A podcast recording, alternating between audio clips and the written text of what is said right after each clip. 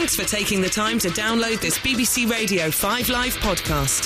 To search for other podcasts you might like, click bbc.co.uk slash 5live, where you'll also find our terms of use.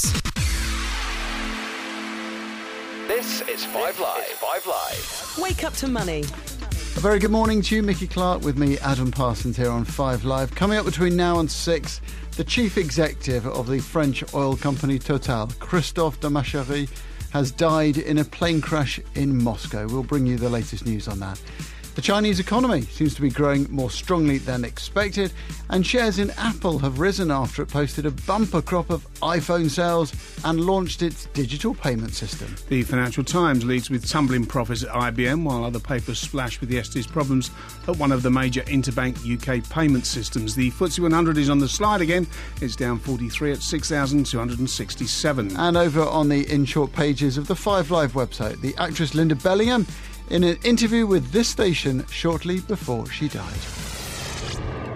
This is BBC Five Live. So it is a packed programme this morning. We'll be keeping an eye on the weather as the remains of Hurricane Gonzalo hits the UK. Mickey, you are this morning's nominated weather forecaster. Certainly is. Uh, so far, Heathrow says around 10% of its flights will be affected by the expected severe weather. Heavy rains and winds of up to 75 miles per hour are expected at rush hour in some places. Just what you want. Exactly. And I think there's going to be some changes to train services as well. We'll bring you up to it. Any developments as we get them with you. Uh, first, though, let's bring you up to date with some news that broke overnight that the chief executive of the French oil company Total has died after his business jet crashed in Moscow. Christophe de Margerie and two passengers were killed in the crash. Well, the journalist Dmitry Medvedenko from the Voice of Russia says investigations are now underway basically 40 seconds uh, after takeoff, the plane apparently, according to reports, collided with a uh, snow plow or snow cleaning vehicle, either with its uh, wing or with uh, its landing gears. Basically, that created damage which was uh, uh, too too strong, too harsh for the plane to continue flying. And within the crash site of the plane, within 200 meters, uh, debris was scattered all over the place, and uh, the engine was found 50 meters away from the from the what appears to be the tail section of the plane. So, what do we know about Christophe de Margerie and indeed about Total's interests in Russia? Here's a bit more from the BBC's Lucy Burton before coming CEO in 2007. He oversaw operations in various far flung places from Indonesia to the Middle East, Kazakhstan, and Myanmar. Earlier this year, he helped negotiate the company's entry into Russian shale under a Siberian drilling venture with Lukoil. You know, he was a very successful boss. He oversaw the biggest increase in reserves at the French explorer in at least 15 years. Lucy Burton. Well, he was a big figure in the oil industry, of course. John Hofmeister is the former president of Shell Oil. He has paid tribute to Mr. de Margerie's achievements. He garnered incredible respect from the industry in the manner by which he restored Total to a position of integrity. I think it was the force of personality and the great commitment that he had to really restore what had been a great name, which had lost its way. Fascinating. Uh, Total, of course, a huge uh, player across the oil industry around the world. We'll bring you the latest on the death of uh, its chief executive and his colleagues in that plane crash in Moscow later in the programme. It's 5.18. And in the past few hours, the latest industrial production figures for China have been released. That's uh, output at factories, workshops, and mines. Uh, let's join Rico. He's on in Singapore. Morning, hey, Rico. Mickey. Rico. Yes. What? How are you? Uh, well, well, we're very well, Rico, and we are we're on tenterhooks. What are the headline results? well, you just mentioned about industrial production. It was better than expected. It rose by eight percent, and of course. The growth numbers uh, came in slightly better than forecast at 7.3%, but if you dig deeper, it was down from 7.5% in the second quarter. And this, uh, gentlemen, marked the economy's weakest expansion since the 2008 and 2009 global financial crisis. Retail sales uh, and uh, fixed asset investments, which uh, translates basically to infrastructure spending, miss estimates. So the underlying uh, numbers shows that the economic recovery in China is still very, very fragile. That, that sounds like the cue for klaxons and alarms to go off in the world's markets, Rico. Well, even, That's even- right. Even Um, so, there's politicians and central bankers that bite your arm off for that. Well, that, that- well, that's a very good point, isn't it, Rico? Whenever we talk about China's uh, production figure dropping down, we should remember, you know, these are still world-leading figures for many economies.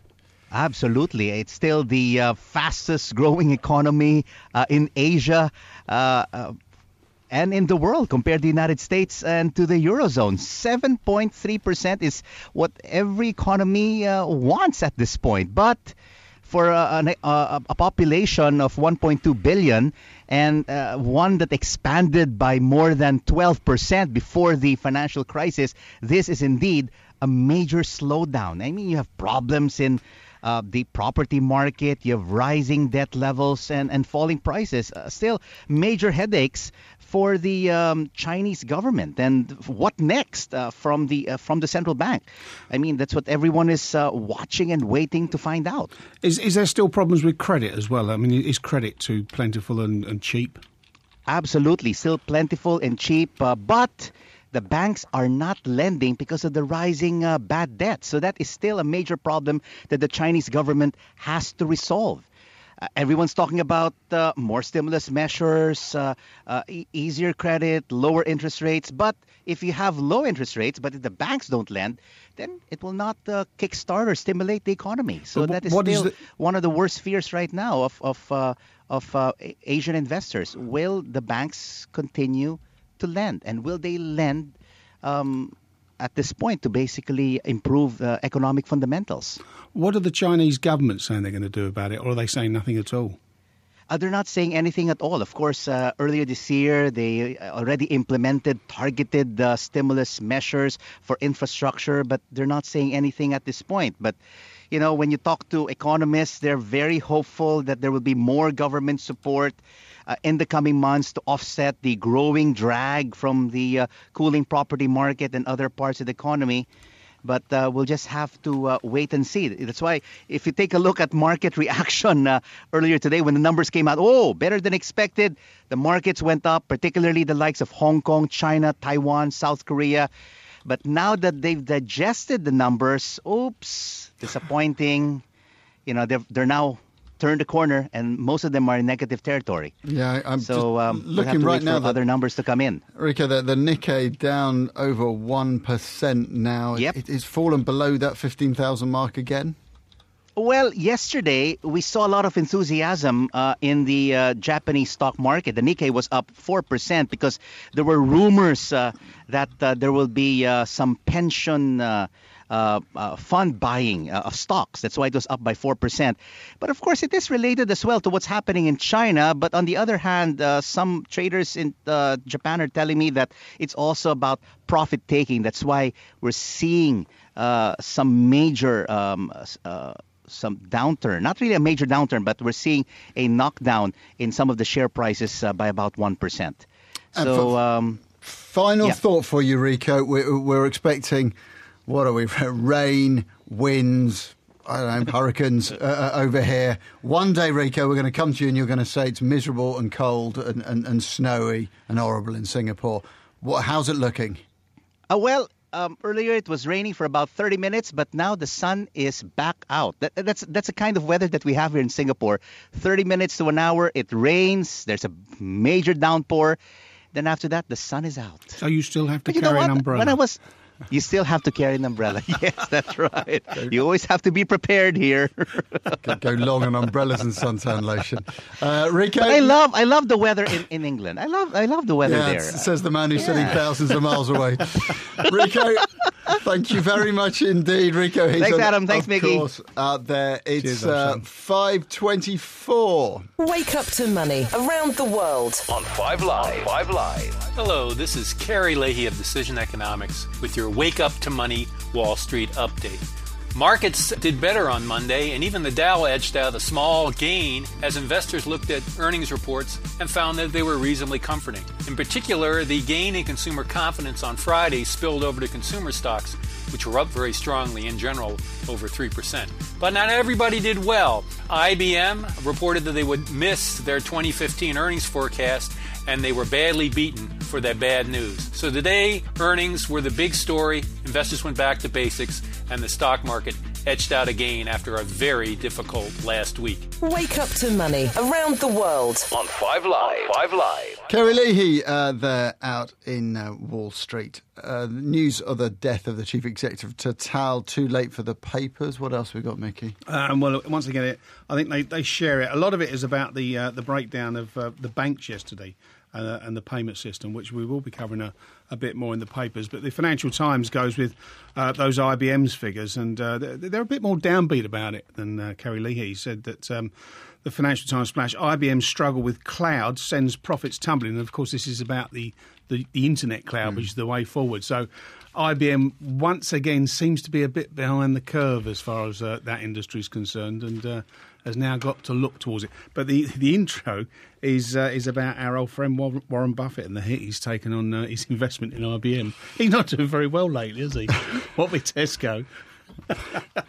Once again, Mickey, uh, we will be getting the texts suggesting that maybe his investment track record isn't too bad compared to M. Clark Esquire uh, industry. Fantastic compared to mine. Um, Actually, we should say also Jane Foley is with us uh, here from Rabobank, our markets guest this morning. Morning, Jane. Good morning. Um, those figures coming out of, of China overnight, I mean, you're, you're a currency strategist. What, what, what, do you make on, on the impact that they're going to have on the global economy? Well, I mean, it's easy to put a brave face on them, perhaps, because they, they were a little bit better than expected. Many people in the market had expected it to come in at 7.2. We got 7.3 on the quarter. And also, we had those industrial production data a little bit better. But to be honest, I think we need to look beyond that and we should be concerned about China. I mean, we're talking about a growth rate 7.2, 7.3, still massively stronger than we expect in Europe or the US. But of course, we're coming from a lower base. And when we talk about China, we've got to be wary about the, the risk of social unrest because what it boils down to is that if the government doesn't create enough jobs for the people coming in from the countryside into the cities, they could have social unrest. Now that could be very dangerous to the one party system. So so at the end of the day, we should be anxious. What the government has done in recent months is is, is pinpointed bits of, of areas of banks, etc., to try and stimulate. But all that seems to have done is is to is to prevent the growth number slipping even further, not boosting it higher. And and at the same time, you could say by doing that, it's put problems into the future by. by but, but this is now another prop gone, isn't it? I mean, uh, the, the politicians around the world and the economists, the half glass full people, have been saying, well, we can rely on China, we can rely on the US, we can rely on Germany, and one by one, um, they've been proved wrong. Well, I think this was the problems last week when we saw that big market sell off last week because, yes, the US growth is there, but if we look at Germany, yeah, we've had massive disappointment in, in data in Germany recently. And at the same time, we're worried about Japan growth, we're worried about China growth. Now, that's quite a large part of the world economy that we're worried about growth right now. So I think that's what's really spooked the markets last week. Where are we not worried about growth, Jane? Because, as you said, China, Japan, Eurozone. I mean, I suppose the States is, is growing reasonably yes. okay, but, but where is thriving? Well, I mean, you, you can perhaps find smaller economies. New Zealand, for instance, has, has thrived, but that's really a population of what five million people, something like that. That's clearly nothing to to really write home about. The US is doing okay. I mean, obviously there, there's going to be people shaving their youth growth forecasts going forward because it's going to say, well, how can the US do so well when we've got these other significant pockets of, of slow growth everywhere else? But generally speaking, the US economy is doing okay. We have got decent levels of growth in the UK after a really poor winter. It really has bounced back. Well, it will do well eventually, but people are trying to force the issue. Well, and it won't be forced. The, the problem is, is, is if you think about where interest rates are, which is really rock bottom, how come it's taken so long to create create the growth that we've had. And, and all the and money they've thrown at it. Yes. So this is a, a concern. Things are not right uh, for a variety of reasons. Uh, inequality, wealth inequality, income inequality, aging demographics, things are not right, and, and these aren't going to these issues aren't going to go away quickly. Uh, one more from the FT companies and markets section. Marc Andreessen has stepped down from the board of eBay um, after a, a, argument with Carl Icahn, um, that very, very prominent investor. Seems to crop up in a lot of stories, doesn't it, Mickey? Yeah, and there's one in the Times for you, Adam. A picture picture story. It's the Olympic Stadium. Oh, yes. Um, Balfour Beatty is apparently understood to have requested extra funding to complete its conversion of the Olympic Stadium. And of course, who's going there to play? West Ham United FC. Indeed, yeah. So um, they're asking for more money, but uh, hopefully there's a contingency at the top of the pot there for them to uh, dip into. Uh, yes, wouldn't want it to hit our attempts to sign Lionel Messi in the uh, coming Oh, there's going to be a dearer season ticket for you. Exactly. Good morning. You're listening to Wake Up to Money with Mickey Clark and me, Adam Parsons. Our top story this morning the chief executive of the French oil company Total, Christophe de Margerie, has died after a plane crashed in Moscow. The Chinese economy has posted better than expected growth numbers. And shares in Apple have risen after it posted a bumper crop of iPhone sales and also launched its digital payment system. A reminder that you can sign up and have the Wake Up to Money podcast delivered every day to your smartphone or tablet via the Five Live website. Well, it's 5:33 and time to take a look at the markets and, and Mickey it was a uh, it was a pretty turbulent day for payments yesterday, wasn't it? It was the Bank of England has launched an official probe after an automated system that transfers billions of pounds between banks was suspended for much of the day, delaying house movers. The global head of banking at KPMG, David Sayer, told Five Live how the CHAPS system works. The CHAP system is effectively the Bank of England acting as the bank to banks. So when banks pay each other very large amounts, and the CHAP system typically handles around 265 billion pounds a day, all the payments pass instantaneously between the banks across a Bank of England account. Well, some people had a bad day yesterday when the CHAP system went down. Aidan Miles from Chorlton in Manchester couldn't. His buyer couldn't transfer the- money on time. It means organising a removal van again and another day off work. So I'm self employed, so it's extra expense. It's just hard to believe there's not a backup system in situations like this. How can every, every, everyone rely on such a, such a system that's just like so vulnerable? Our markets guest this morning is Jane Foley, senior currency strategist at Rabobank. Um, that criticism, Jane, from Aidan Miles, is CHAPS a vulnerable system? I mean, I, I can't imagine that we have a system in place run by all the banks and they don't have backup software. Well, I, I think the backup, and, and we saw this in some of the reports, is, is that they can do it manually. But I think, and this is the case perhaps with all businesses, as we move further towards reliance on computers, it becomes more and more difficult to actually go back to the old fashioned manual system. Now, some of the big payments yesterday per, were apparently done manually, but when you consider how much money goes through this system and how many uh, it does need to process every day, clearly uh, people buying a house were, were probably at the bottom end of the scale. And this, this, this actually highlights a really vulnerable chink in the armour, doesn't it? It's massively vulnerable. I mean, if you think about uh, what makes a, a, financial system good, credibility. Credibility is very important. And when you have the Bank of England failing to process these payments, that these, these payments, then, then there's a massive question mark over that. Especially when it's not the bank's money anyway. Well, exactly. The Bank of England released a statement last night. It says the backlog of payments has now been processed, and it says it's launched a thorough, independent review of the incident. Well, in other news, the US company AbbVie has announced it's formally terminated its talks with the UK drug maker Shire for more than 32 billion pounds. Do, do you think we've seen the end of that now? Is that a tax loophole? Because that's what a lot of this was about. You know, the tax advantages of an American company buying a foreign company abroad. Um, not having to pay so much tax. You know, I think there's lots of issues here, and the first thing about tax, I think, is really interesting. If we've we've got governments that are faced with massive, big lumps of debt. How do they get rid of that debt? Well, it's going to be very difficult without inflation, but certainly if they can try and close loopholes and get corporates to pay taxes, that helps. So that's that's one thing. Uh, but the other thing is that the market volatility. Now we've had a lot of market volatility over recent sessions. Quite possible because of that volatility that various uh, uh, takeovers like this could be delayed. Mu- It could uh, create some difficulties. Takeovers, flotations, precisely. the, the like. So we could certainly see delays in all of that. On the other hand, uh, we've seen stock markets come off, and if we see stocks falling further again, then perhaps some companies are going to be looking for bargain hunting. So various different aspects for this. there is lots of volatility. It's been going on now for, for, for a couple of weeks. But uh, are you seeing, especially on the currency markets, are you seeing the turnover with it? Because it, it's easy for prices to move up and down very sharply, but it's only when you start to see heavy levels of trading in whether it be shares or currencies or interest rates that you actually should start to get a bit worried. Well, we are seeing greater turnover because of this. I mean, there'll be lots of people who were forced to, to make their decisions. Perhaps they'd put them off, perhaps they were caught out, forced to do it. But on the other hand, you, you also get more speculative interest when you see volatility. It does provide opportunity for speculators too, so you do get that uh, degree of turnover as well.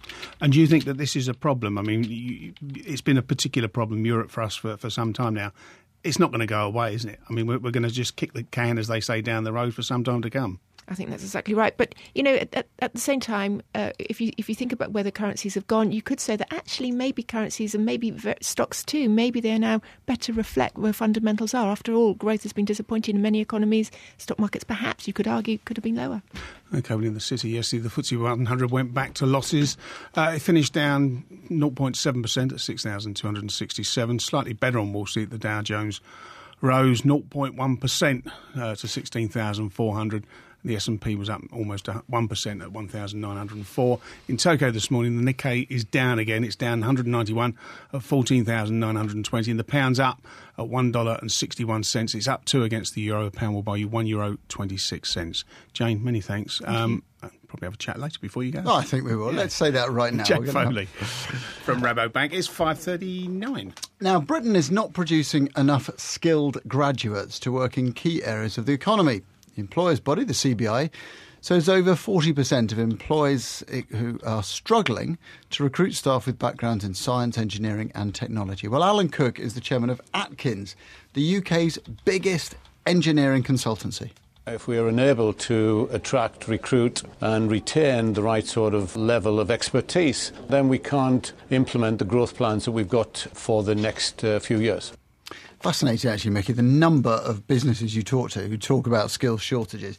Um, new plans going to be unveiled in the House of Lords today to try to deal with that. Anne Watson is the chief executive of the industry body SEMTA, which works with companies on skills and recruitment. Morning, Anne.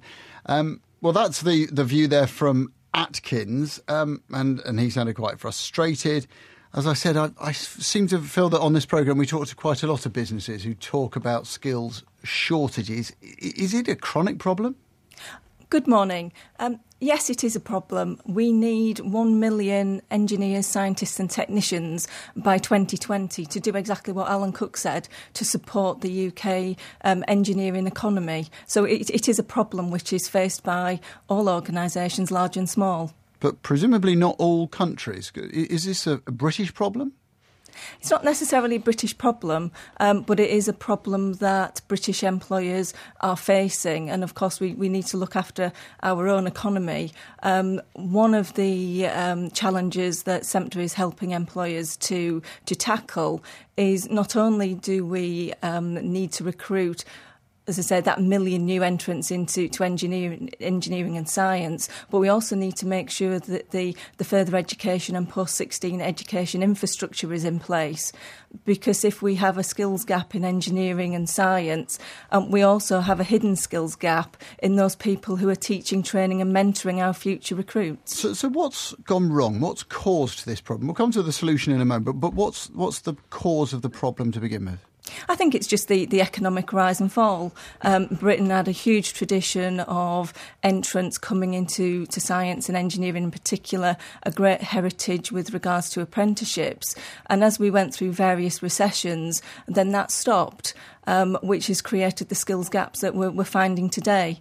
Um, and as a result of those skills gaps, we're starting to see a chronic shortage with the, the people in further education who are training those new recruits.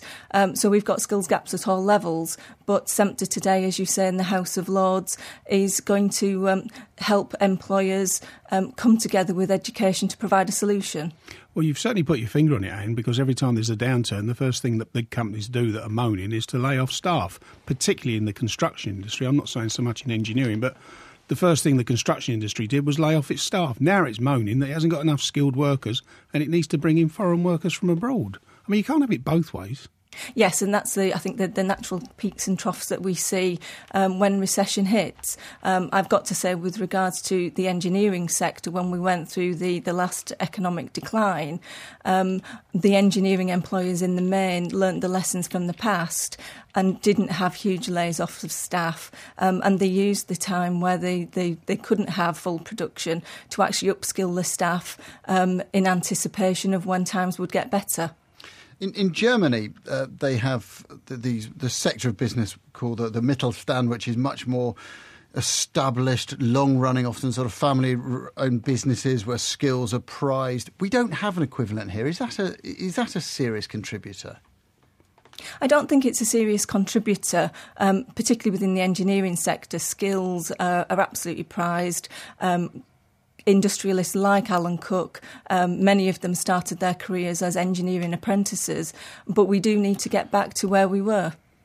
When you talk about the engineering sector, isn't that part of the problem with, with, with youngsters coming through? Is that you, you say, why don't you become an engineer? And most of them are going to think, well, what's that? Anything from bashing steel to making Meccano sets. There's no real clear specification, is there? You need something to lure them in to, to gain their interest. I do think the, the engineering sector is um, still a victim of the perceptions of the, the 1970s, where you're absolutely right. The perception of engineering is um, a dirty, oily sector.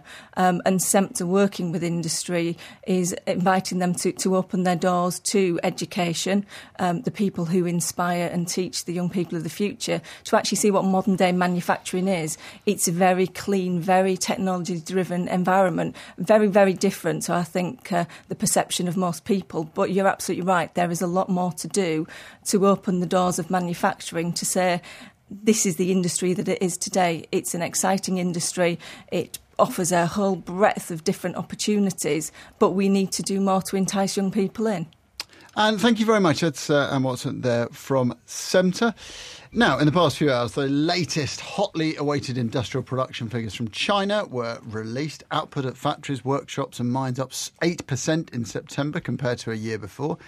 Data uh, is being watched very closely for clues about whether the world's second largest economy is slowing as global markets worry about where growth is going to come from. Arjuna Mahendran is from Emirates National Bank of Dubai.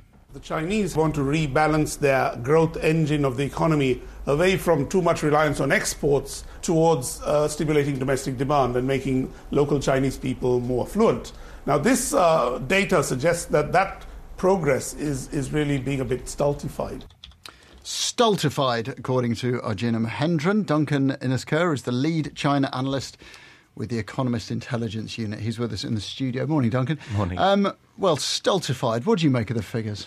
Uh, well, I think the first thing to take away is that really there's not a lot of surprises in this. Uh, GDP was up by 7.3%, and that was very much in line with what we were expecting. So, uh, given how nervous the markets have been over the last week or so, I think that's probably a good news story in itself. Uh, but certainly, yes, the world's second largest economy is slowing, but 7.3% is a pretty fast rate for a economy of China's size these days. So I think that in itself is still a good news story as well. Uh, China is actually still the, the leading engine of growth in the global economy, and it's not slowed down perhaps as much as some had feared earlier uh, at the start of this year. Having said that, there's still a lot of problems in the economy, particularly in the financial sector, uh, because this is still a credit driven story. Uh, credit is growing much faster than the economy as a whole and we have a long way to go on the deleveraging uh, side. So I think we're going to be seeing the economy slowing pretty steadily uh, for a number of years going forward. We've well, been here before. Yes. yes. Economies growing yeah. on the back of credit. This sounds like a familiar story, Duncan, and it doesn't always end well. Uh, indeed. Uh, it, and I think this is one of the reasons why everyone's a bit nervous when we're looking at the economy at the moment in China. Um, there is rebalancing going on. We're seeing sort of uh, the frothiest sectors slowing down. Housing investment is uh, is is cooling gradually.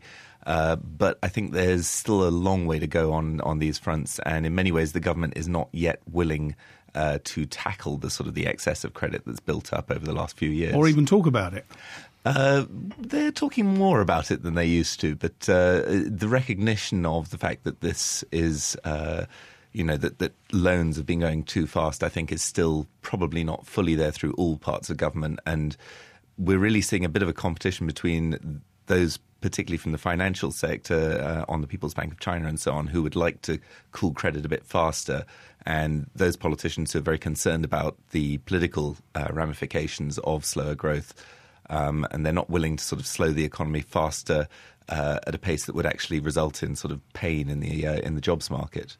Jane Foley from Rabobank is sitting next to you, so uh, Duncan. I mean, Jane, when you look at, as we were saying earlier, 7.3%, it's absolutely terrific growth rate if you were almost anywhere outside of, of China. Do you look at a graph and see it beginning to degrade, or, or is this sustainable for the medium term? I think it's almost inevitable, as, as we've just heard, that we will have slow growth in, in China because those problems of credit growth do have to be addressed. And I think what many economists are, are wondering is how bad could it actually get? You know, five years from now, uh, could credit could credit growth slow significantly? Could we have uh, political issues, uh, unemployment, or, or, or, greater issues for uh, social unrest in, in China? And of course, I suppose every cloud has a silver lining, and this one is that the Americans aren't complaining that the Chinese currency is too cheap now. No, although interestingly, we have seen a revival in, in the price of the dollar really since July, and we have heard some whispers in, in the US, first of all from corporates, and probably second of all it will be from, from politicians, that the dollar is, is itself getting too strong. Now, I think they, they can't really moan about that just yet, uh, but in a, in a country uh, where there's low inflation, any central bank will ultimately moan about a strong currency. Duncan, uh, uh give us an answer then to that five year question. Where do you see China going uh, over the next five years? Well, I think we'll certainly see uh, GDP growth slowing uh, quite significantly, and, and we, we see it dropping down sort of below five percent uh, by the sort of the medium term um, which I think is, is still a, that, that is quite a significant forward. Once it gets below five percent, that, that suddenly doesn't feel quite as spectacular. Indeed, but uh, China is also catching up with the rest of the world, uh, and as it catches up, uh, growth becomes a lot more difficult to to manage. You need to rely more on productivity uh, increases, uh, particularly in China, where the workforce is already contracting. Um, and that becomes a lot more difficult. And I think the government still hasn't got to grips with the, the issues of things like SOE reform and uh, proper allocation of, of capital from the banking sector. Uh, and that's that's going to be a real drag on its productivity growth going forward. What about labour costs in China? I mean, they're, they're still relatively low, aren't they? Isn't there a danger at some time in the foreseeable future labour costs will start to grow and that will make China less competitive? We're certainly already seeing uh, things uh, creeping up around the edges on there. Um, I, I, think it was notable. One of the issues that came out from the, the numbers today was that uh, uh wage costs, uh, sorry, income uh, was still growing at around ten percent, give or take, and uh, that's that's a very rapid number, and, and certainly it does erode uh, the sort of the, the wage gap with uh, a lot of the rest of the world quite quickly if you put it forward. Duncan, thank you very much. Duncan Innes-Ker from the Economist Intelligence Unit. It's 5.50. We're going to get the latest now on that news that we've been bringing you throughout the programme that uh, Christophe de Margerie, chief executive of the French oil company Total, uh, has died after his business jet crashed in Moscow. It's believed that the plane hit a snow clearing machine on takeoff. The former president of Shell Oil, John Hofmeister, has paid tribute to Mr. de Margerie, describing him as a deeply respected and highly regarded figure in the industry. For the latest, let's speak to the BBC's Sarah Rainsford, who is in Moscow. Hello, Sarah. Um, Good morning. What do we know so far about the circumstances of this crash? Well, the authorities at uh, Vnukovo Airport are saying that the crash happened just before midnight here in Moscow. Um, and as you mentioned, uh, it happened after the plane crashed into a snowplow. Uh, what isn't clear from the statements we've heard so far from the from the airport is where that snowplow was. Was it actually on the runway itself when that crash happened? Uh, but what we do know is that the uh, the plane essentially uh, was engulfed by flames, and that all four people on board, all of them French citizens, were killed. Um, there's an investigation underway. There are several several working theories. One of them is looking into how uh, important the, the poor weather was in causing this crash because it was very uh, low visibility last night, a very wet and uh, miserable day here. So uh, that's one one of the uh, the possible causes of the crash that's being looked into at the moment. Uh, and he was a very significant figure in the oil industry, wasn't he? He was, and very significant here in Russia too. Um, of course, the uh, energy sector, the oil and gas sector, is hugely important to the Russian economy, and Total was one of the big investors here. In fact, uh, we understand that Mr. Mr. Margerie was de Margerie was here in Moscow meeting the Russian Prime Minister yesterday. He was holding a meeting with foreign investors in Moscow, um, and we understand he was at that meeting. That's why he'd come here. Uh, Total is uh, heavily invested here in Russia. Um, uh, Russian energy is, is critical to the company. It's around about 9% of its uh, total output last year. So, uh, very important ties. And of course, all of that at a time when Russia is under uh, international sanctions because of its actions in Ukraine. And that's been causing problems for energy companies in particular who are working here. Okay. Uh, Sarah, thank you very much. That's Sarah Rainsford, our correspondent out there in uh, Moscow.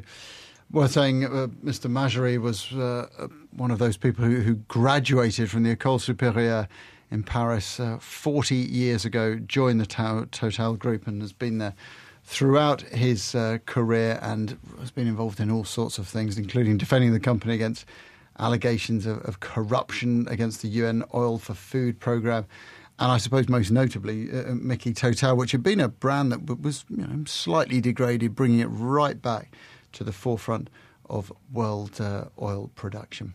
Uh, Mr. de Margerie, Christophe de Margerie, has died in that crash. More on those details of that crash across Five Live, I'm sure, during the course of the day. Just coming up to six minutes to six, and let's talk a little bit about Apple. Apple last night posting a bumper crop of iPhone sales figures and its shares surging in after hours trading, although tablet sales were a bit down. Also launched the eagerly awaited Apple Pay. It's a way to pay for things using your phone. Here's what a few New Yorkers made of the results. It's easy, accessible, and if you leave your wallet at home, everyone always has their cell phone. I don't know. I just don't want all that kind of information, all that kind of information, credit card, and all that stuff on the on the internet. Carolina Milanesi is Chief of Research at Kantar Worldpanel ComTech. Good morning to you, Carolina. Um, the uh, the overall picture then: thirteen percent rise in earnings to, for the three months to the end of September, and uh, the iPhone is, I guess, right at the core of this, isn't it? Oh, absolutely, especially the new models that have launched in September, although they've done uh, only a few days of impact from a sales perspective, they've already started to uh, make a, a, positive impact on the average selling price and, and the margins that Apple is seeing. So a lot of attention around the iPhone 6 and the 6 Plus. Which one in particular? Because the Six Plus, for those who are, who are not aficionados, is this great big thing, which is, you know, vast by the standards of most mobile phones. It's not that much smaller than a tablet. But the impression I get is that people have really taken to it. Yes, absolutely. In, in, certain parts of the world, if you take China in particular, um, there's a, there's a lot of interest, and you make the point about being almost like a tablet, and I think that's what a lot of consumers like the fact that is almost getting two in one. If you are a little bit um, uh, limited as to what your disposable income is, you have a big opportunity through getting a larger phone of getting the subsidy that you receive from the carrier. So the fact that I don't pay the full price of the um, uh, Six Plus, but I pay, you know, my monthly uh, data plan to the operator uh, versus having to pay for the cost up front of a tablet. Is, is it likely that the Apple iPhone 10, 11, and 12 um, will generate enough income for Apple to justify its very expensive share rating? I, I think if you look at the portfolio around the, the you know the, the, the whole array of products that they have, it's very hard to find a company like Apple that is being successful in all line of products. So those the uh, year-on-year comparison of sales for iPad is not as uh, uh, exciting as the iPhone one because they have uh, seen a, a down um, percentage, 13% down year-on-year of sales. But they're still, you know, doing well in the smartphone business. They're doing well in the Mac business compared to what the PC market is doing. Plus, they're launching new services like Apple Pay that add to their revenue opportunity. And more importantly, they get users more engaged in what the brand actually is and stands for. Carolina, thank you. That's Carolina Milanesi, the uh, Chief of Research at Kantar Worldpanel. Uh, Duncan Innes-Ker, still with us, lead China analyst at the Economist Intelligence Unit. And Duncan, a lot of these iPhone things are made out in China. A lot of Chinese people are buying them. So at least that's doing something for their GDP, isn't it? Absolutely. The uh, the iPhone is uh, helping sort of economies across Asia uh, as a noticeable uptick in exports uh, related to it. Is that, is that right? You can you can see an iPhone effect, can you? Uh, definitely, it's been it's been visible in a number of countries. Uh, sort of export data. Um, perhaps less so on the retail side in China, although, as you've mentioned, there are very strong sales, uh, but simply the numbers on, on that side are, are much bigger, so harder to move. And, and in, interesting. Uh, uh, sorry. Oh, absolutely. no, I, I, defer to you, Mickey, in all circumstances. I was going to ask. Uh, there was a dash to Chinese manufacturing um, 10, 15 years ago by, by manufacturers in Europe. And there seems to have been a bit of a reverse in that recently, in that manufacturers have found that the, the, the standard of engineering is not up to scratch, um, the components aren't as good. Um, are the Chinese managing to put the brake on that? Uh, there are different. Uh, it, it, applies differently to different products, and for things like the Apple uh, product range, uh, China is still very much the uh, the, the, core of, of, their production base. Um, there are a lot of smaller producers who found that the uh, economies of scale are very difficult to get when you're not producing, say, millions of units uh, at one time. Uh, and also the low cost stuff is, is migrating. We've seen a lot of that going to other Southeast Asian bases in particular. And Jane, do you ever see the world falling out of love with mobile technology, or is this just going to be a driver for, for growth all around the world for decades to come? You know, I, I think it, it is the case that everybody will have a, or everyone will have a mobile phone. 20 years ago, if you told me that, I just didn't believe it. So I think there is a driver for a while. But it's interesting with uh, Apple and their results yesterday because uh, they told us that they didn't want to disclose much information about their watch. And, and that they've lumped it into a, a, a pool with other products. And perhaps they're just not so certain that we'll take onto the, the watch. That was the one that was everyone said would be the iWatch. Well, you grab it with a phone anyway, it turned, turned, out to just be a plain old Apple Watch. Uh, Duncan and Jane, Becky, thank you very much. On digital and online. This is BBC Radio 5 Live. bbc.co.uk slash 5 Live.